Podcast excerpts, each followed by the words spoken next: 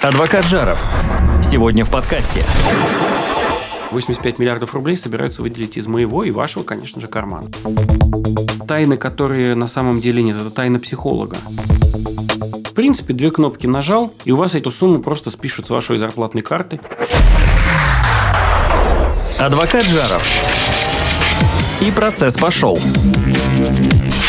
Всем привет, вы слушаете подкаст адвоката Жарова. Привет, Антон Алексеевич. Привет, Павел Андреевич. И начинаем по традиции с горячих новостей. И тут снова вылезает Почта России у нас, но в необычном свете. Почта России хочет стать магазином по продаже всякого, в том числе алкогольного. Ну, алкомаркетом, да, по большому счету. Ты эту новость э, слышал, Антон, что скажешь? Слышал, читал, даже разбирался. Пришел письмо, отправил, выпил, закусил. Выпил, закусил, Всё, пошел, да, день удался. Все как мы любим. Ну, слушайте, во-первых, почта все-таки не так говорит, не хочет стать алкомаркетом, она там как-то похитрее все-таки высказывается. Но на самом деле здесь ответ очень простой. 85 миллиардов рублей собираются выделить из моего и вашего, конечно же, кармана. Уже попросили конкретную сумму. Уже попросили, да. Поэтому я против. Почему? По очень простой причине. Для чего существует Почта России? В моем понимании, для того, чтобы из пункта А в пункт Б доставлялись письма, посылки, бандероли и прочее всякое. То, что доставляет Почта России. Кроме счастья, конечно, и удовольствия. Отдельное удовольствие – это общение с Почтой России. Но все остальное, что она делает, это побочные услуги, которыми она может заниматься тогда, когда она научится доставлять письма из точки А в точку Б в срок. А если у нас письмо от начала Мясницкой улицы, от дома 26 до конца Мясницкой улицы, до дома 47, внутри одного почтового отделения, идет. В доме 47 расположен э, уполномоченный по правам человека Российской Федерации. Так. Из отделения по адресу Мясницкая, 26, почтамт, я отправляю письмо уполномоченному. Оно идет две недели. Не надо на меня смотреть такими глазами, Павел А Андреевич. просто не, не, не могу ничего сказать. А вслух. тут я понимаю, да. Две недели. Две недели. Вот когда оно научится доставлять хотя бы внутри города Москвы в те два дня, под которые она подписалась. В советское время, помните фильм «Москва слезам не верит»? Опускаешь письмо утром, открыточку, вечером человек получает. Ну окей, 21 век, уже не нужно с такой скоростью. Можем послать электронное сообщение или смс для таких вещей.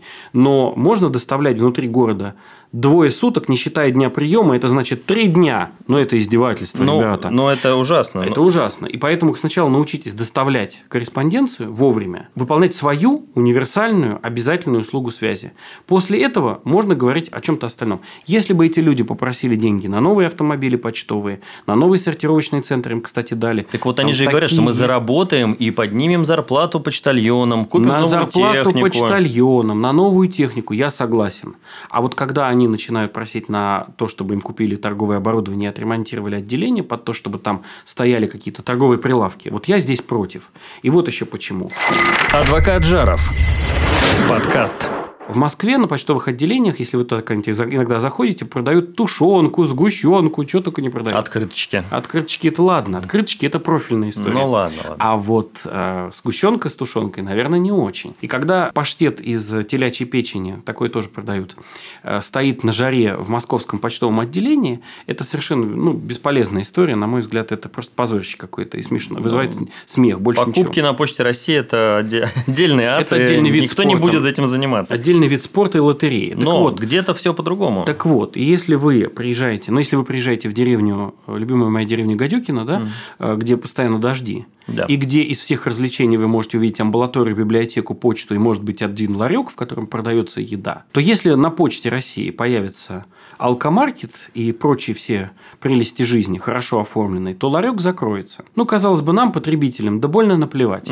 Но не больно наплевать жителям деревни Гадюкина, в которой всегда дожди. Почему? Потому что ларек ИП Иванов, да, который находится в деревне Гадюкина, платит налоги в деревню Гадюкина. И то, что повесили очередную лампочку, это все идет из местного бюджета вот этого сельского поселения. И туда идет кусочек зарплаты людей, работающих там, и туда идут налоги, которые платят индивидуальные предприниматели. Так вот, если Почта России, мощнейшая организация, которая имела всех в виду, и которая, конечно же, сильнее любого ИП Иванов, она начнет торговать едой, будет этим заниматься профессионально, кончится это тем, что ИП Иванов закроется. И все налоги, которые сегодня приходили в деревню Гадюкина и пытались как-то скрашивать те дожди, которые постоянно там идут, они будут уходить в Москву на Варшавское шоссе, дом 37. И, может быть, еще раз переложат плитку. Вот поэтому я против того, чтобы за 85 миллиардов рублей моих денег закрывались ИП Ивановы, а появлялись алкомаркеты на почте. Доставляйте почту, радость, счастье, а не водочку. Адвокат Жаров. Все по закону.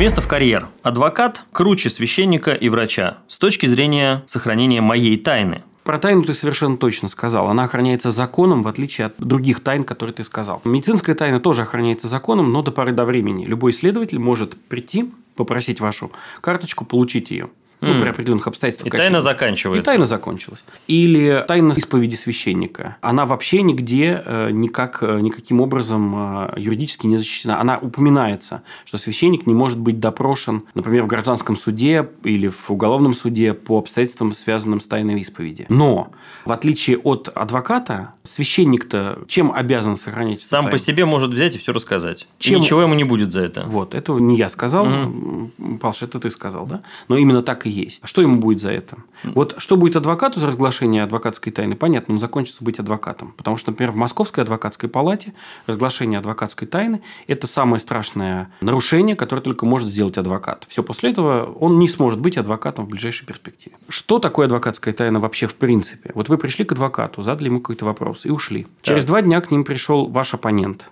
и тоже пытается задать вопрос. Что будет? Неудобненько получится. Неудобненько. Адвокат не станет с ним общаться и даже не объяснит, почему. И, обратите внимание, даже вам ничего не скажет о том, что приходил ваш оппонент. Так, так. Тайная тайна. Тайная тайная. Адвокат Жаров. Ваша честь в безопасности. Например, у нас в команде адвоката Жарова это устроено следующим образом. Прежде чем начинать общаться с адвокатом первый раз, потенциальный доверитель заполняет соответствующий формуляр, и специальный обученный человек, отдельно не адвокат, проверяет, не будет ли у нас случайно конфликта интересов. И если такой конфликт будет, я не узнаю, что этот человек приходил. Я его никогда не увижу, он не увидит меня. И не сможет потом это И использовать. не сможет потом это использовать. Но если конфликта интересов нет, то я, конечно, с с радостью ему помогу. И э, вот эта вот история, которая не встречается в реальной жизни. Например, э, в священник, разумеется, может исповедовать и вас, и того парня, который, который против вас. Так. И что у него будет делаться в голове, и как он будет, какие будет кому советы давать, и будет ли давать советы вообще. А еще один момент тайны, которые на самом деле нет, это тайна психолога. Людям кажется, что если они поговорят с психологом, то то, что они с ним поговорили, останется тайной. А у нас нет профессиональной тайны психолога. Никакой. То есть вот эти все чудесные лежания на диванчике и плакание про то, что ты что-то плохое сделал, э, психолог не хранит в тайне, он может это пойти и рассказать кому угодно. Нет никакого правового основания для того, чтобы эта тайна чем-нибудь охранялась. Ну, естественно, приличный человек, если вы ему доверите тайну, просто ее никому не расскажет. Ну, вот если ваш психолог приличный человек, то так произойдет. Но нет никаких, еще раз, правовых основ, ему так продолжать поступать при некоторых других обстоятельствах. В частности, он не может отказаться давать показания против вас. То есть, если к нему придет дяденька-следователь и спросит, а что рассказывал ваш Вася Пупкин, лежа на диванчике в удобной позе про свою жизнь, то психолог обязан будет рассказать. Он, правда, может забыть, я вам по секрету скажу. И чаще, чаще всего забывают. Не ходим к психологам, ходим к адвокатам, у них И туда, и надежнее. туда. Адвокат Жаров. Адвокат на максималках. Самое вкусненькое, сладенькое, горяченькое мы оставляем, э, конечно же, на финал нашего подкаста. И сегодня предлагаю поговорить о штрафах. Что Нифига будет? себе вкусненькое, сладенькое. Ну, ну, ты сейчас поймешь, что будет, если не платить штраф. Вот пришел мне штраф, а я его не плачу. Потом увеличился штраф, а я его опять не плачу. Штраф штрафу рознь. Есть какие-то административные штрафы, я слышал, э, Есть. отдельные. Э, Ну, просто объясню ситуацию. Многие, например, водители говорят, что пока штрафы не накопились и не перевалили там за некую психологическую отметку в 5, в 10 тысяч рублей, можно не платить, потому что все это выкидывается в корзину, никому не интересно гоняться за 500 рублями твоими. А что будет на самом деле, если не платить штрафы? Можно чуть подальше начну. Во-первых, штрафы бывают разные. Есть э, административный штраф за нарушение правил дорожного движения, есть э, штраф, налагаемый судом, есть э, штраф Слушай, меня, меня штрафовали один раз в жизни за то, что я перешел дорогу в неположенном месте. А Больше не неположено- переходишь? неположенное место было между двумя пешеходными переходами. То есть, Ну, там, все-таки где- между не, не, не, не по ним же прошел. Вот если бы я этот штраф не заплатил, что бы было дальше? Дальше было бы очень просто. Статья 20.25 неуплата административного штрафа сама по себе является административным правонарушением. И налагается взыскание в виде штрафа в двойном размере. Опять не плачу. Бога ради, третий раз вас могут привлечь к ответственности в виде административного ареста. Это что такое? Ну, 10 дней проведете в довольно мирном заведении с клопами и другими приятными людьми. Так, я опять не плачу штраф, мне опять не хочется. А там уже не надо, вы уже отсидели свои 10 дней. А, вот так вот. Но предыдущие штрафы вам все равно придется платить. Интересно. Принудительно взыщут. Ну, давайте все-таки смотреть на ситуацию немножко по-другому. Так. На сегодняшний день к штрафам нужно относиться все-таки с определенной долей уважения. Тут вот я сегодня прочитал в интернете у коллеги, она в час дня проехала, а в полчетвертого уже пришел штраф в электронном виде. Поэтому это все убыстряется, и я думаю, что не за горами тот момент, когда штрафы будут просто тупо списывать у вас со счета. И потом вы будете, так сказать, обжаловать этот вопрос. Ну и обжаловать будет так же просто. Адвокат Жаров. Подкаст. Но не платить штраф на сегодняшний день эта штука ну, не полезная.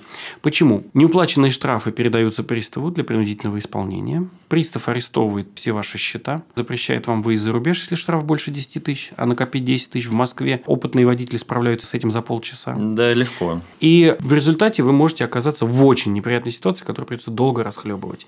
Поэтому штрафы надо платить или оспаривать. Ну, Антон, и такое маленькое уточнение. Вот всем очень интересно, и мне тоже. В какой момент тобой начинают всерьез интересоваться? Ну, например, да, у тебя есть штраф на 10 тысяч рублей. В какой момент это все поступает к судебным приставам и уходит на, к пограничникам, которые тебя не выпустят из аэропорта? То есть, как ты можешь понять, что вот э, критический момент уже настал? Или можно быстренько раз заплатить, и ты пролетаешь э, мимо этого? И ты пролетаешь. Критическая масса – это 10 тысяч рублей. Если не заплачены штрафы на эту сумму, то приставы уже могут ограничить выезд за рубеж.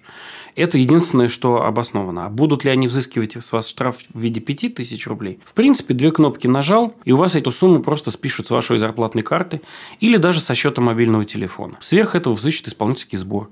Друзья, не нарушайте закон, платите вовремя штрафы, послушайте... Или оспаривайте, обжалуйте, потому что не всегда штрафы правильные. Послушайте адвоката Жарова, он плохого не посоветует.